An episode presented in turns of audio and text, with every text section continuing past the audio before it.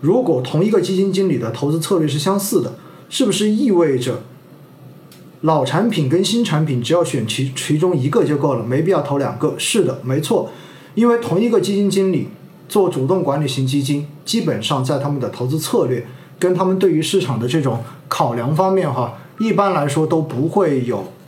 怎样的偏差，基本上都会是一样的。所以你买它的哪一只产品，本质上面都没有太大的差别。这也是我为什么平时一直跟大家讲，没必要去追那些市场上面特别热的这些爆款基金的原因。因为爆款基金作为新发基金，首先它的手续费在很多平台可能都不会有任何的折扣，所以成本是比较高的。而且呢，如果出现爆款，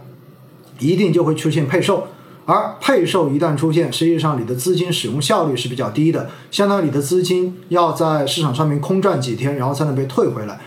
并且呢，最后你配售的那一部分，大家一定要记得一点哈，很多人都关注的，尤其是如果你现在有一整笔比较多的资金，想要去进行这种投资的时候，你会发现有问题。为什么呢？因为很多基金基本上一百万以上的这种认购，你的手续费都会到另外一档，相对而言会便宜一些，比一百万以下的这种金额。但是如果是配售，大家记住了，那就是以你配售之后确认的那个金额来作为你收取申购或者认购费，应该是认购啊，新基金收取认购费的一个计算的依据。因此呢，很有可能你本身买到的没有很多资金，而且还要被收取更高的手续费。所以我一般建议大家，真的碰到这种很热门的基金经理，他有发新基金，但是它的老基金又本身是可以开放申购的。其实从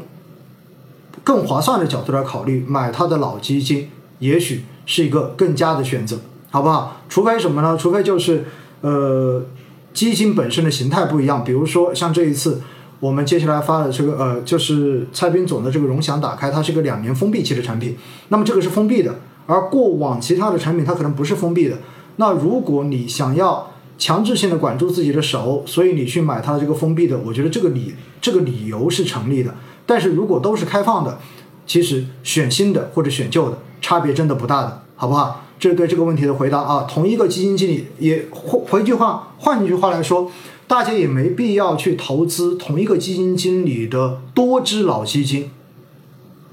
大家记住这句话：你买一个基金经理的多只老基金，跟你集中力量买他的某一只基金，其实效果是一样的，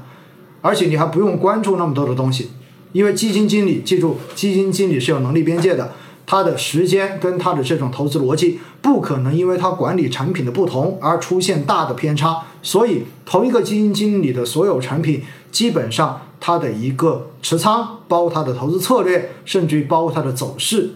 大部分都应该是雷同的，不会有过大的区别。但是呢，有几种情况可能会发生例外。第一种就是基金经理所管理的不同产品。它的这个新产品跟老产品之间，产品的类型是完全不一样的。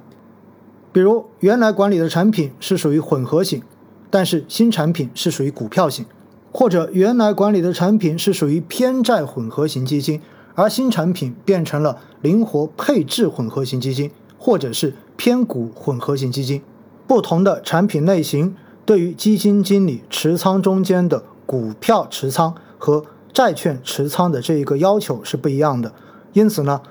不同类型的产品，哪怕是同一个基金经理，也可能会出现走势以及投资配置上面的差别。那还有一种情况呢，会导致同一个基金经理不同产品的走势出现差距的，那就是基金经理原来的产品可能只是一个单赛道的行业主题基金，比如说医疗主题基金，在基金合同中间就规定，它只能投资于这一个行业，